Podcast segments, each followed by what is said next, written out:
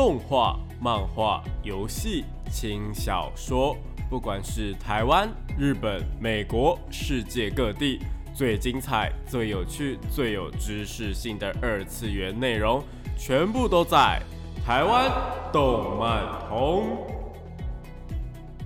嗨嗨，大家下午好啊！欢迎来到台湾动漫通二点零的节目现场，这是复兴广播电台台北、台中、高雄 AM 五九四，台中 FM 一零七点八，我是你们主持人电波比比。那今天呢，要跟大家聊的一些话题呢，是有关于网络上面一个我觉得还蛮有趣的事情，也就是呢，呃，独占平台这一件事情啦。因为平台的独占呢，像是 Netflix 或是 Disney Plus 呢，对于动画来说。虽然呢，好像看似有一定的好处，也有可能这，但是这其实我自己个人是觉得说坏处是蛮多的啦。那到底有哪一些坏处？又或者是这个平台独占它的用意到底是什么？那我们今天就是来一探究竟啦。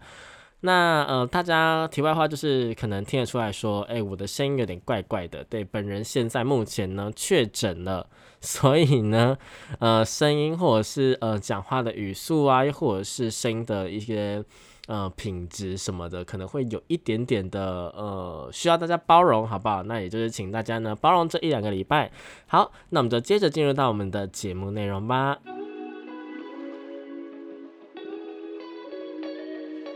少年少女、热血感动、悬疑推理、恐怖血腥、御教娱乐、恋爱放闪、BLGL，各式各样的动漫作品推荐，全部都在动漫推推。欢迎来到动漫推推的部分，这个部分呢会跟大家推荐一些国内外优良的动画作品，有可能是游戏或者轻小说，都是有可能的哦。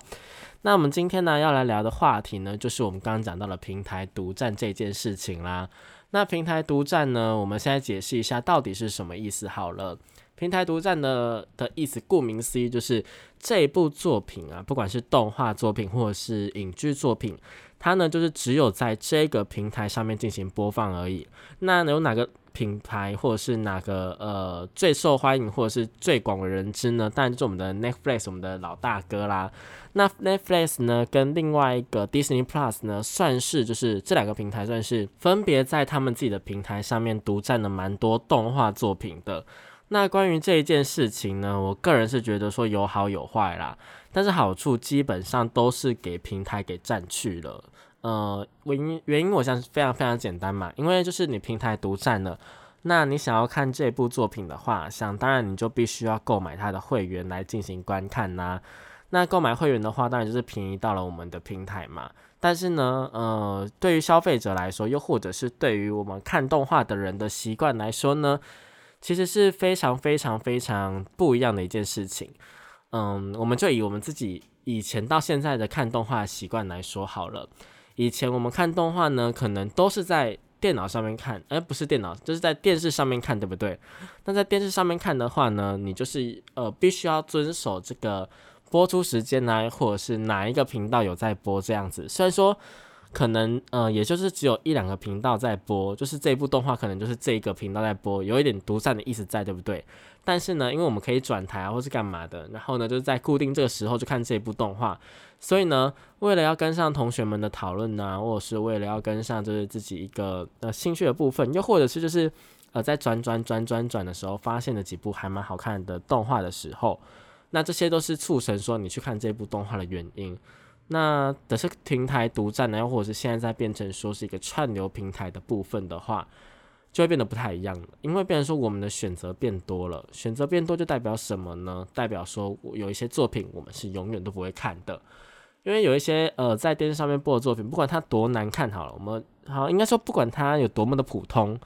不管它有多么的老旧，但是你只要放在电视上面播，就一定会有人看。为什么呢？因为就是大家就是偶尔口味会想要变一下嘛，偶尔都是。想要看一下看一点不同的东西，所以呢就会去看一些那种呃，可能你平常放在电脑上面、放在网络上面是绝对不会点开的作品，这样子。那变成了串流平台之后呢，就不一样了，就是变成说，哎，我们大家就只挑自己喜欢的作品，就只挑自己想要看的作品这样。当然呢，还有另外一个部分，就是说，哎，现在的动漫作品啊，真是每年都会推出大概上百部以上。呃，光是动画就已经上百部了。那漫画的部分的话，更是就是呃非常非常的多啦。可能一年整个呃光是日本的漫画可能就有好几百部，那还还不加上韩国或者是呃其他国家的漫画。所以呢，就变成说，诶，每一部作品都有他自己的受众，那每一部作品都有他自己的一个讨论度，这样。可是当平台独占的时候呢，呃，这个现象就会更加恶劣了。我们呃很多作品的一个流流通的程度，就比方说好了，今天有一部作品，呃，在巴哈姆特动画风上面可以看，它是免费的，然后呢，免费的平台，然后呢。呃，也有在什么呃中华 MOD 啊，又或者是在一些其他的一些台湾可以看到的一些平台上面播放。那在电视上面也有播放。那这样子的话呢，它的一个话题性就会蛮高的，就是呢，呃，很多人都可以看得到。然后很多人可能会不小心看到，又或者是就是因为这些平台或者什么的免费的居多的话，那呃，对于动画作品来说，它的知名度一定是会比独占的平台还要高的，因为就是大家能见度比较高嘛。那再来一点是，呃，如果在 Netflix 上面播，我个人是觉得还好，是因为 Netflix 上面本来它就是蛮主打动画的部分的，就它在跨足日本的时候呢，就是呃有赞助蛮多日本的动画，就进行一个投资啊，或者是呢，他们有蛮多的是自己原创的 Netflix 所创作的动画这样子，所以呢，Netflix 在动画的平台上面呢，其实我是觉得还蛮不错的，但他们有一个还蛮致命的缺点，我这个等一下再来讲。那另外一个平台呢是 Disney Plus。Disney Plus 的话，它的平台独占，我就觉得完全是在害死这部作品。为什么会这样说呢？我们以就是最近还蛮在开播之前呢，我觉得可应该会掀起一波热潮，但是完全没有讨论度，完全没有人就是去做一个。呃，就是完全没有讨论度，然后也没有什么人在说，然后我身边的朋友也没有人去看的作品，叫做《打工吧魔王大人》。那《打工吧魔王大人》这部作品，其实它在二零一三年的时候呢是要播出第一季的。它第一季其实非常非常非常的红哦，就是它的粉丝还蛮多的。虽然说我们之前有在节目中讲过类似的新闻嘛，就是它的一个小说后面的结局啊，或者是后面的也不能说结局，后面的剧情。造成蛮多的粉丝不爽的，因为他们，呃，作者就是偏心某一位女生角色，然后把原本应该理应要成为女主角的角色呢，就是有点放生的意思在啦。那这样的放生呢，就纯粹只是作品的一个问题啦，就是作品内部的问题。但这一部作品本身上来讲，它的一个世界观啊，又或是角色的人物深度。其实都还蛮不错的，就是我们之前有讲过这样子，那啊没有听过的听众朋友们呢，就是可以回去听一下前面几集的七月新番的介绍的时候，我自己个人是对于这一部《打工版魔王大人》的第二期呢，非常非常非常期待的。但是呢，为什么播出之后反而完全没有声音呢？原因就在于说这部作品它是 Disney Plus 的独占，Disney Plus 的独占是什么意思？就是。他把这部作品放到了一个完全不是看动画的人会去看买的一个平台上面，这样为什么这样讲？因为其实 Disney Plus 我们之前有做过一集是在讲说，呃，Netflix 跟 Disney Plus，如果你是比较喜欢哪一个的话，又或是你应该要去怎么样去做选择？那时候有提到说 Netflix 上面的动画非常非常非常的多，但是在去年还是就是我们在讲那一集的时候呢。呃，Disney Plus 上面是几乎没有动画的，对它除了它的原创的，像是皮克斯或是迪士尼他们自己家动画作品之外呢，是几乎没有日本动画的。所以想当然，你如果是一个仔仔，你要选择 Netflix 跟 Disney Plus 的时候呢，你当然是选择 Netflix 啊，因为上面有很多的。你可能想要去看的动画作品在，但 Disney Plus 上面完全没有，所以就是想当然是这样子。那虽然说后来 Disney Plus 上面呢多了蛮多的日本动画的，像是呃上一季的《夏日时光》呢，就是一部还蛮红的作品，但是就数量上啊，或者是会员的人数上面来讲的话，肯定都是输给 Netflix 一大把的。那在这样的状况下，我只能说就是 Netflix。完胜 Disney Plus 这个独占平台啦，而且 Disney Plus 的独占平台是真的做的非常非常彻底哦。就 Netflix 它可能就是它虽然说是独占平台，但看的人还蛮多的，又或是怎么样，所以呃，它的平台我觉得没有到非常非常独占，可能一个月或两个月之后就会试出给其他的平台去购买。但 Disney Plus 完全不是这么一回事哦，就是夏日时光到现在我还是没有看到任何的平台可以去做一个代理的动作。当然呢，他们做比较彻底，就是平台独占本来就应该要这样做就是了。那 Disney Plus 上面呢，为什么会大家会说就是打工吧魔王大人在这上面上了之后，就是完全毁了这部作品呢？就因为说呢，呃，这种连载式的动画，它有一个热度的存在。就比方说呢，我们第一集播出之后，大家肯定就是讨论第一集嘛。那在这个礼拜当中，你还没看第一集的人都可以来做这个讨论，又或者是呢，可以来看这部动画。就是你呃，等礼拜五上线，你礼拜六看，礼拜日看，礼拜一看，你都还有好几天时间可以去做一个讨论。就算真的说，诶，我们看到第二集了，那你还没看第一集，你也可以从就是第一集开始看，然后呢，追到现在的进度呢，跟大家一起做一个讨论。但呃，Disney Plus 上面呢，就是没有办法去做这样的一个讨论的原因，我觉得很明显是，你呃就已经没有看到了，就是你没有 Disney Plus 这个东西，那你要怎么去看呢？那你没有 Disney Plus 这个东西，你没有办法去看之后，那想当然就没有办法讨论了嘛。那呃，会去看这部动画的粉丝，应该说。会去看《打工魔王大人》这部作品的人，就变成说只有剩下他原本有看第一季，然后还刚好有买 Disney Plus，又或者是你有买 Disney Plus，那你刚好看到的人就这两种而已，所以就会变成说没有什么讨论度，然后又没有什么人看呢。不过呢，Netflix 上面呢的一个平台独占也没有好到哪里去哦。所以像这种每集就是嗯每个礼拜会播一集的动画，我自己个人是觉得说它还是流通度要比较高一点点比较好啦。不要说只有电视上来播，或者只有一个平台在播，也就是尽量是每个平台都在播，然后呢才能让这这部作品的一个呃流通度啊或者是讨论度有个提高这样。不过呢，我想平台独占对于作品来说肯定是有帮助的。呃，它的帮助是来自于说，就是我因为我要购买你的独家播放权，所以我可能会赞助你的制作，又或者是赞助你的一些东西，或是花的比别人更多的钱去买这个放送权。所以我相信任何的动画的制作厂商，或是他们代理商，或者是他们的一个公司呢，都是有经过考虑之后才会去做这样子一个放送的动作啦。毕竟，如果没有钱赚的话，我做这部动画其实也只是在帮呃原作打广告的意思。就还蛮多，我们以前会戏称说，这种轻小说改编的动画都是在帮原作打广告，一个大型的 CM 就这样的一个意思。那既然说这个大型的 CM 是可以拿到钱的话呢，那何乐而不为呢？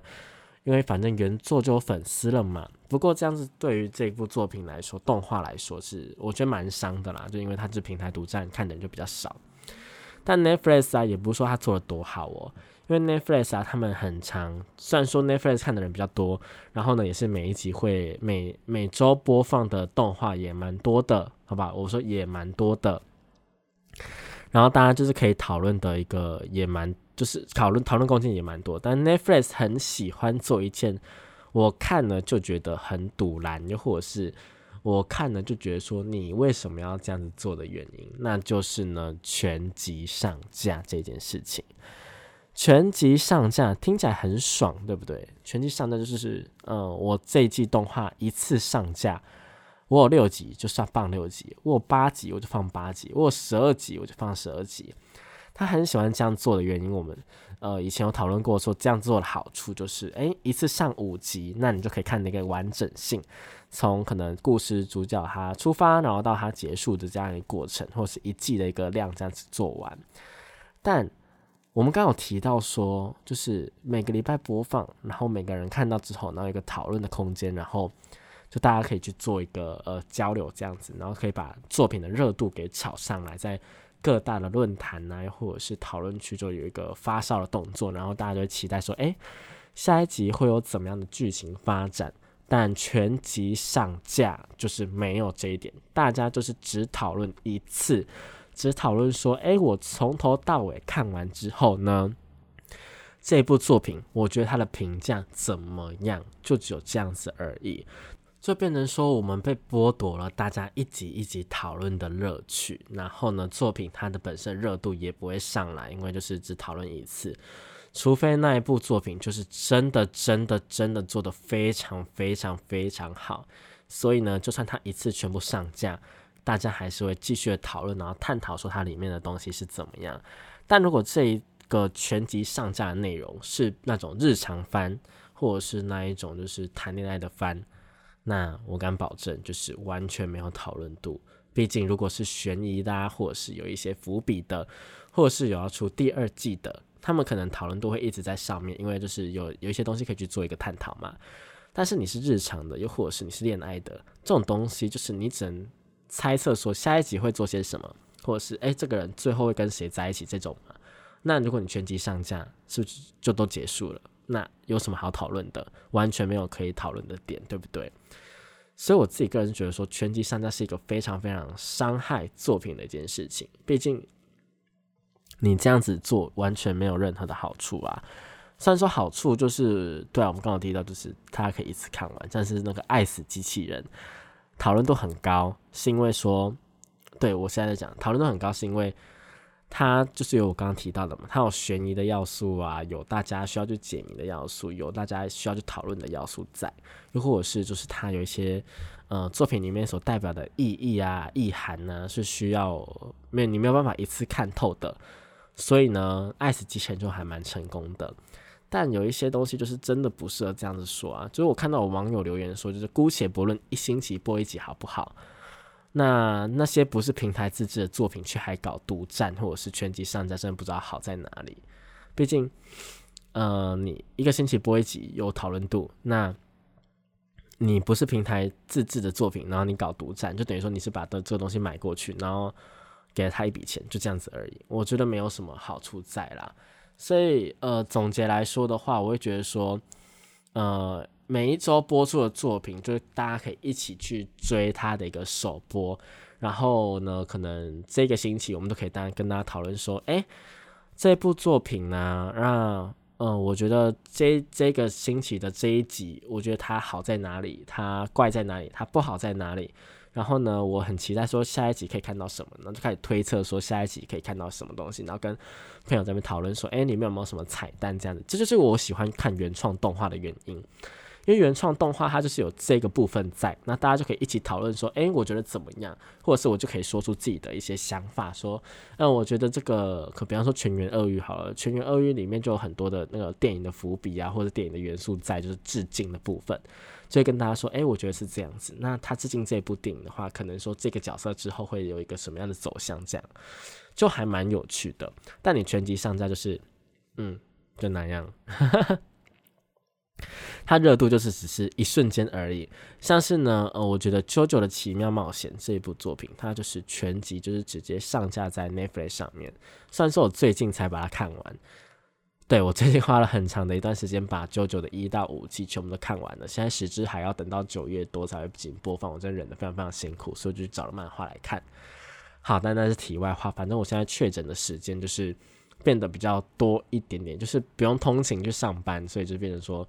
呃，就多一点点的时间呢，可以去做一个调配啦，好不好？那《九九奇妙冒险》呢，就其实就只有上架的时候，有蛮多旧的粉丝来进行讨论。那就比方说，像是呃跟游戏合作的时候呢，会有一个讨论度存在呢，大家都会去看一下《九九的奇妙冒险》这样的一部作品。但是你说呢？呃，有没有办法一集追一集这样子？其实是没有办法的。所以像《石之海》啊之后。也是全集上架部分，就第二个部分是全集上架的话，那我觉得就是讨论度应该也不会蛮高，就是一下下而已。就是狮子海可能徐伦怎么样了，呃，怎么样怎么怎么怎样，他们打有没有要打神父啊，干嘛干嘛的，可能就这样子而已，然后就没有没有什么需要讨论的地方，我就觉得蛮可惜的啦。毕竟《九九的奇妙冒险》如果它是一集一集播的话，一定每一集有那种只看动画的人。就会开始讨论说，哎，我觉得怎么样啊？我觉得那个徐伦的替身能力啊，怎么样啊？他们之后会遇到什么事情啊？毕竟 JoJo 他很有名的一个东西就是他 to be continue 嘛，他的 to be continue 每一次都会断在一个蛮精彩的地方。那今天是全集上架，好就没有 to be continue 了，就是 to the end，好吧？所以说呢，我觉得呃全集上架有它的一个缺点存在，那平台独占的话也有，毕竟你这部作品不是你自己本本家做的，比方说不是 Netflix 自己做的好了，不是 Netflix 自己做的作品的话，它的一个呃不管是制作品质啊或者什么的，可能就是到那里而已，或是就比它高比它低，这当然是不一定啦，但。嗯，Netflix 他们上面的作品就适合全集播放，因为他们还蛮多那种，呃，一次就上架，很像一个剧场版，就很像一个电影，然后他把它拆成好几个部分，然后慢一次上架，然后让你可以一次看完一部电影的感觉。那这部电影可能是呃十二集六个小时这样子，但也是蛮有趣的。就他他们如果是做的像是电影那样子的这个题材的话，就是 OK。但是动画其实它有蛮多动画题材是不适合这样子去。进行操作的了，我自己是这样自己个人这样觉得。好啦，讲到这边呢，我们先暂时休息一下，听一首好听的歌曲吧。欢迎回到台湾动漫通二点零的节目现场，这里是复兴广播电台台北、台中、高雄 AM 五九四，台中 FM 一零七点八，我是你们主持人电波 BB。那我们再补充一下，说我自己个人是觉得说全呃全集上架这件事情啦。好吧，我们一开始明明就是要讨论说 平台独占这件事情，后来变成全集上架。反正这两件事情呢，我觉得影响了动画蛮深的原因呢，还是出在于说我们看动画人的习惯啦。毕竟，嗯，日本的人跟我们台湾的人追动画的习惯是一样的，我们就是跟着日本，然后每集每集每集的这样子去进行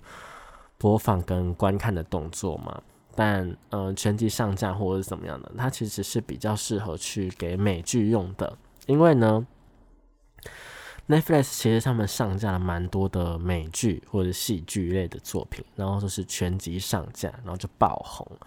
然后大家就是因为一口气看完，比方说像是鱿鱼游戏，好了，是就是嗯一口气看完，然后爆红，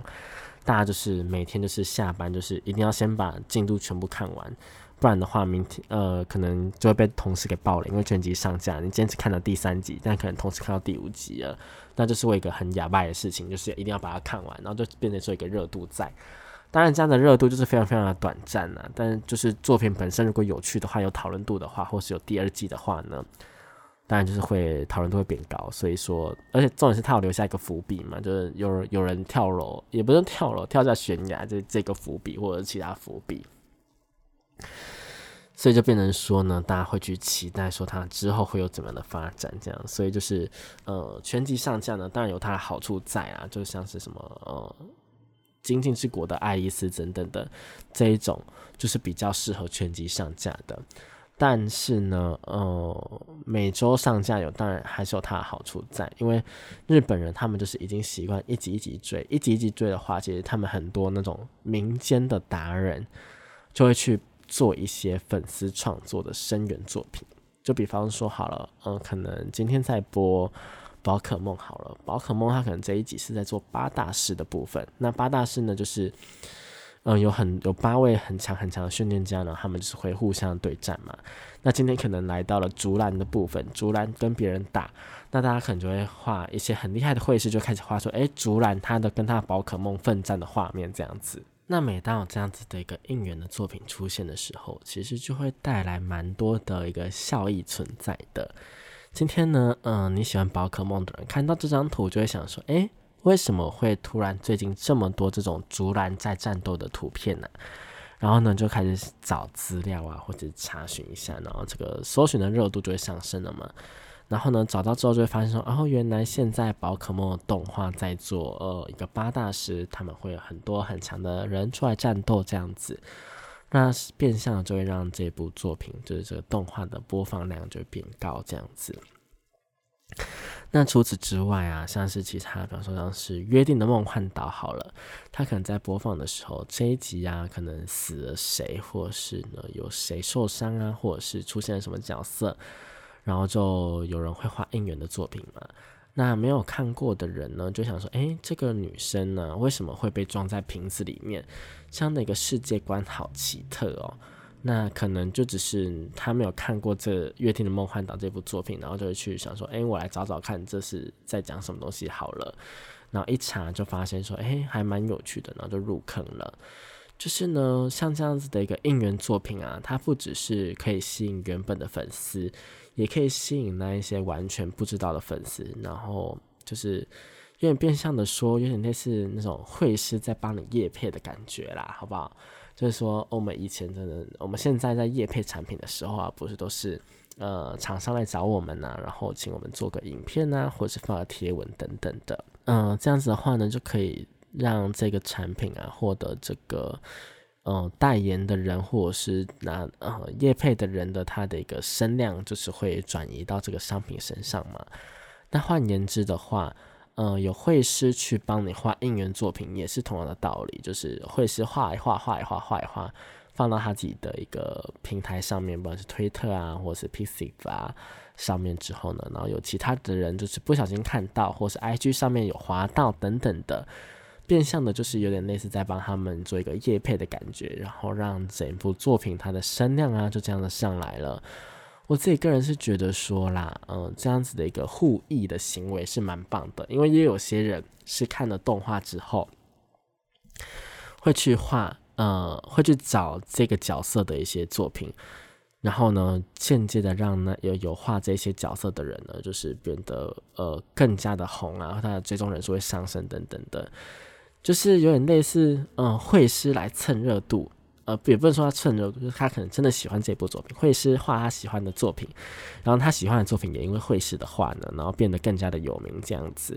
有点互益的行为在，就比叶配还要再更高级一点点，我觉得，因为毕竟叶配的话，它产品本身的一个是不太会导向到创作者身上的，就除非这个产品本身就非常非常的好啦，好不好？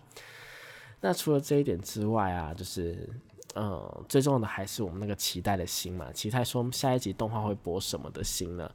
跟日本人的一个观看的习惯，才是这个全集上架或者是平台独占的它的一个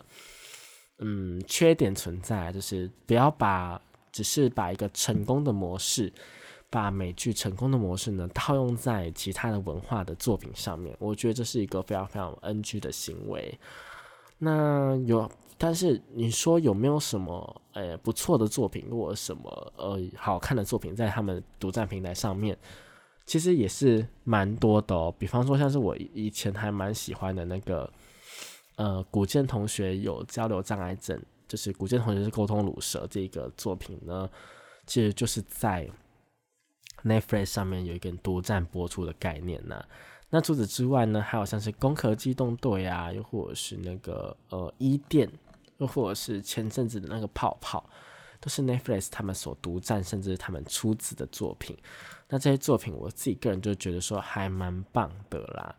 但你说网络上面有没有办法看到那些独占作品，然后不看那些平台的话，我自己是不可能，也不会推荐你们去这样做的。毕竟呢，你只有花钱然后去看了这些作品，那我们动画的产业才会越来越好。你有付出，那你有流量啊，你会去买一些周边商品呢，才会有鼓励到那些创作者或是制作团队们。所以大家就是支持正版，好不好？支持一下正版。好，那剩下三分钟的这一段，我们还是再继续说一下 Netflix 有没有什么呃有趣的作品可以跟大家说一下。比方说像是新罗马浴场，好不好？新罗马浴场就是一个呃蛮蛮特别的作品呢，因为罗马浴场这个就是。大家知道那个阿布宽嘛？就他有演过真人版。那新罗马浴场就是一个动画的版本。那其他还好像是漂流家园呐，或者是拉拉熊与游乐园，或者是那个呃七大罪，它其实也有在 Netflix 上面有独占的一个影呃的一个动画在。另外最近讨论度最高的，不外乎就是我们名侦探柯南的一个外传作品，我们零的日常，还有范泽先生。零的日常呢是已经上线了啦。那很有趣的事情，就是因为他名字的关系，所以在一部分的人的身上呢，就还蛮有趣。就这个名字一直在推特上面疯狂疯狂的转转转发了，我就觉得还蛮有趣的。除此之外，还有 B Star 啊，或者是那个呃，我以前推荐过的一部作品叫《小太郎一个人生活》，它有日剧的版本，也有动画的版本，我两个版本都有看，我两个版本都很推荐。那如果没有听过我介绍的，可以去看一下我们的 podcast 呢，上面有这一集这样子，就直接写在标题上面，我觉得应该还蛮好找的。另外还有《花园中的吸血鬼》是一个还蛮短篇的，也是全集上架，好像五六集的一个呃 Netflix 他们独家的一个动画啦，我自己个人还蛮推荐的。就虽然说我跟其他人在推荐的时候，就已经有先帮他们打预防针，说他的故事世界观、他的剧情或他人物刻画都非常非常的跳，非常非常的糟糕，就是你完全不知道他在讲什么，但是你会觉得就是想一集一集的看下去，你想要知道说结局到底是怎么样子，他们到底会发生什么样的事情，就是撇掉它的不合理性的话，整个剧情。的那个戏剧张力，或者是你能够直接感受到的东西是很深的，就有点类似说一部小成本的电影，你知道他拍的不好，你知道演员演的不好，但是你就是会被他吸引的那种概念。我自己个人觉得蛮有趣的。但 Netflix 他们缺点就是，如果呃成绩不好或者什么的，如果你是系列做的话，就会被直接砍掉。所以大家就是。呃，用行动支持正版，然后用行动去支持喜欢的作品，这样子我们才可以有更多的作品可以看哦。那讲到这边呢，我们先稍微休息一下，听一首好听的歌曲吧。欢迎回到台湾动漫通二点零的节目现场，这里是复兴广播电台台北、台中、高雄 AM 五九四，台中 FM 一零七点八，我是你们主持人电波 B B。那刚刚呢，我们就已经讲完了这个平台独占呢跟全集上架的部分。我自己更就是总结，就是觉得这两个方式呢都非常非常不适合日本制的动画了，好不好？我不知道美制那边的动画怎么样，但日本制的动画就是完全的。大部分来说，九十趴我觉得都是不适合的。好，那撇掉这一点，我们来讲讲题外话好了。因为这个礼拜啊，有一个呃，上礼拜有一个蛮让我兴奋的事情，也就是宝可梦的发表会啦。那宝可梦发表会呢，它其实有很多的游戏的新情报。那其中呢，有一件事情就是我个人还蛮在意的，也就是呢，如果是资深的。呃，听众朋友们呢，应该都知道，说我个人对于宝可梦系列就是非常非常的喜欢，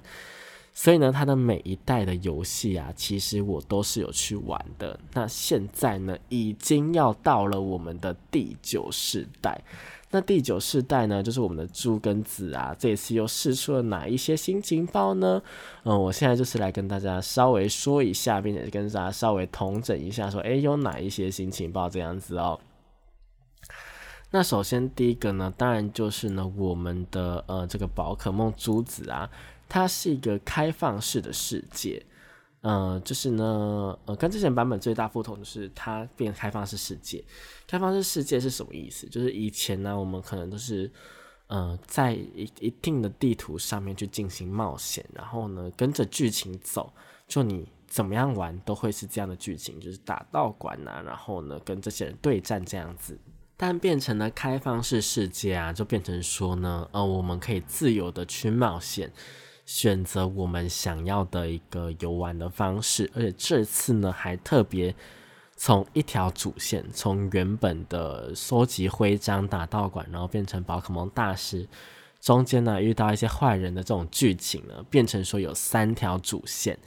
那打道馆的徽章变成其中一条，就变成说你可以先去。那，我们先假设他们有坏人的线好了，可以先去做一个坏人的线，那就是先去打坏人啊，再怎么样，然后你不打道馆也没有关系。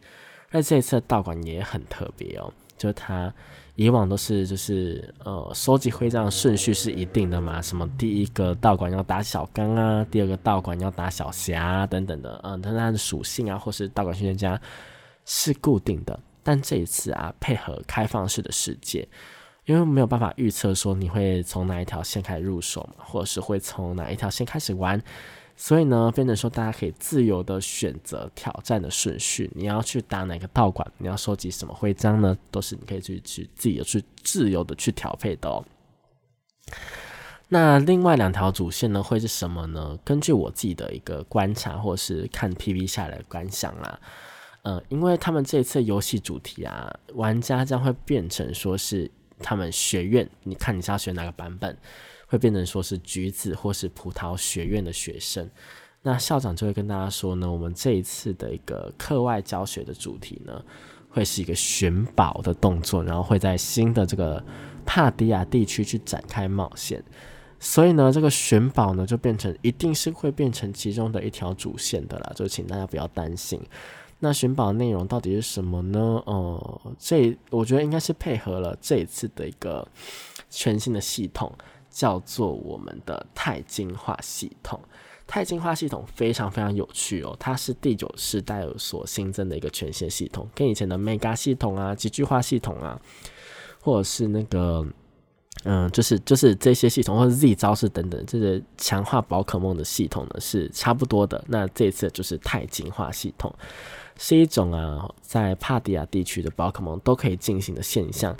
它进行这个现象的时候，就会让这个宝可梦啊产生一个闪耀发光的一个感觉，能够用来增加我们宝可梦的一些素质，比方说速度啊、力量啊、敏捷啊、什么生命啊等等的，就是那六个努力值是可以被增加的。还有它的招式强度呢，也会变得更加强，甚至接下来这个是重点，就是甚至有一些的宝可梦，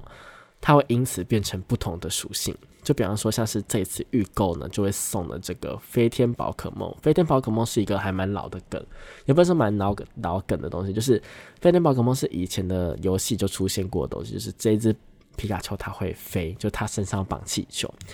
然后它就可以飞在上面。就是这个在不管是在 PTCG 啊，或者是蛮多的漫画里面，都有这个飞天宝可梦的出现。另外还有冲浪宝可梦。那冲浪宝可梦会不会出现就不一定了，但这个飞天宝可梦呢，是你只要去早期预购就能够拿到的一只宝可梦。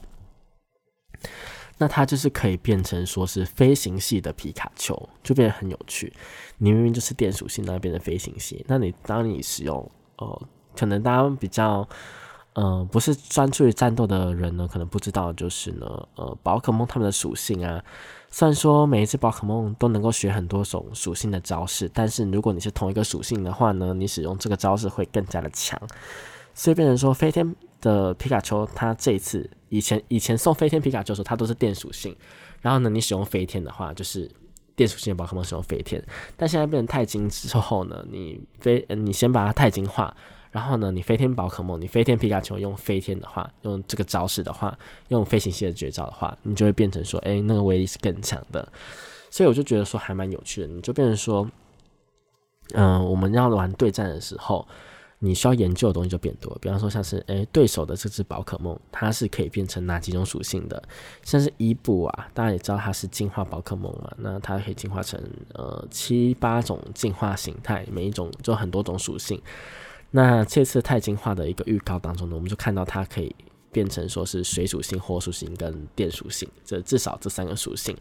就还蛮有趣的。还是有一个草属性忘记了，反正呢就是这几个属性呢是伊布本身就可以去做的一个变化。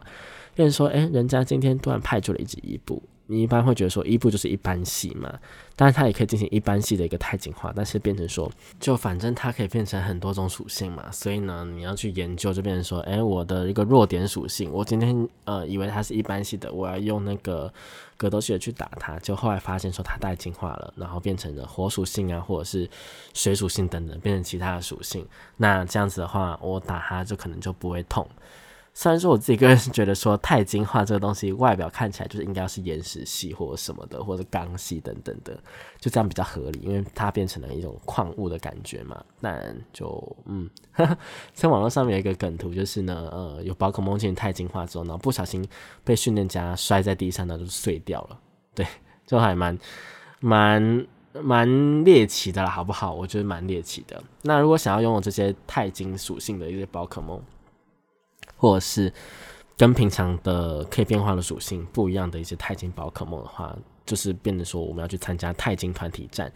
钛金团体战就是有点类似之前的一个集聚化团体战，只是变成说这一次大家不是在选完招式之后啊，然后变成说呃根据我们的速度或者是什么，然后去进行攻击，而是说你可以自己有一个自己的一个 time code。然后这边呃，你不用再等待其他的玩家进行攻击，你可以及时的发动攻击。不过呢，我觉得虽然说自由度增加，但那一些宝可梦们，就是那些稀有属性的钛金宝可梦，他们一定会进行反击嘛？那是不是进行了一定次数的攻击之后呢，就会被反击？又或是进行一定次数之后，他们会有什么变化？这就是需要去跟朋友们去进行调配的。不然有一个人一直攻击，一直攻击，一直攻击，可能这个宝可梦就提早的。呃，发狂啊，或者怎么样的，然后造成团灭的状况出现，也是有可能的。那这一次的连线系统就变得还蛮有趣的，就是你可以跟朋友们真正的互动，因为之前在呃剑盾上面，你虽然说有跟大家互动，大家可以到你的游戏里面，但就只是看到而已，并不能做什么实质上的事情，就只能一起打团体战。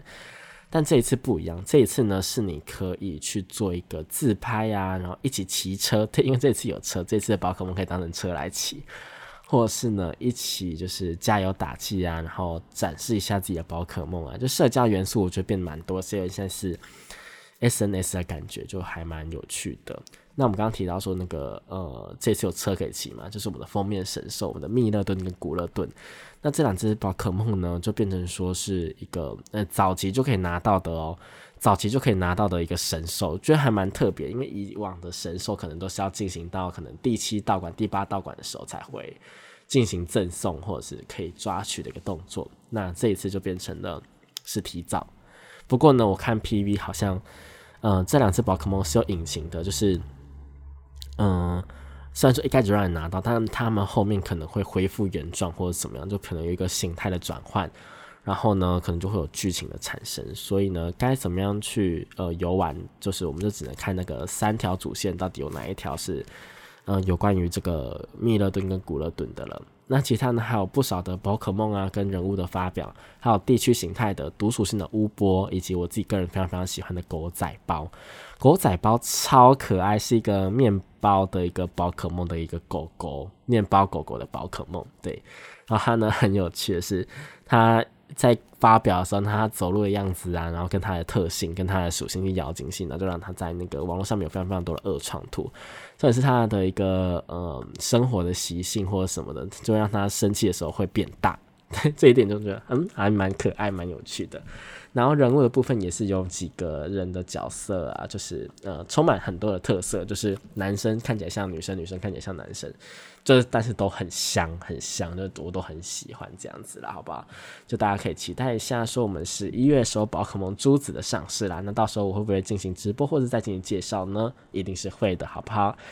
那讲到这里呢，今天的节目也差不多到这边结束了。今天因为确诊的关系，所以脑袋可能有一点昏昏沉沉的，再加上声音会一直呃咳嗽啊，然后就是会呃暂停，然后再进行呃继续录制的动作。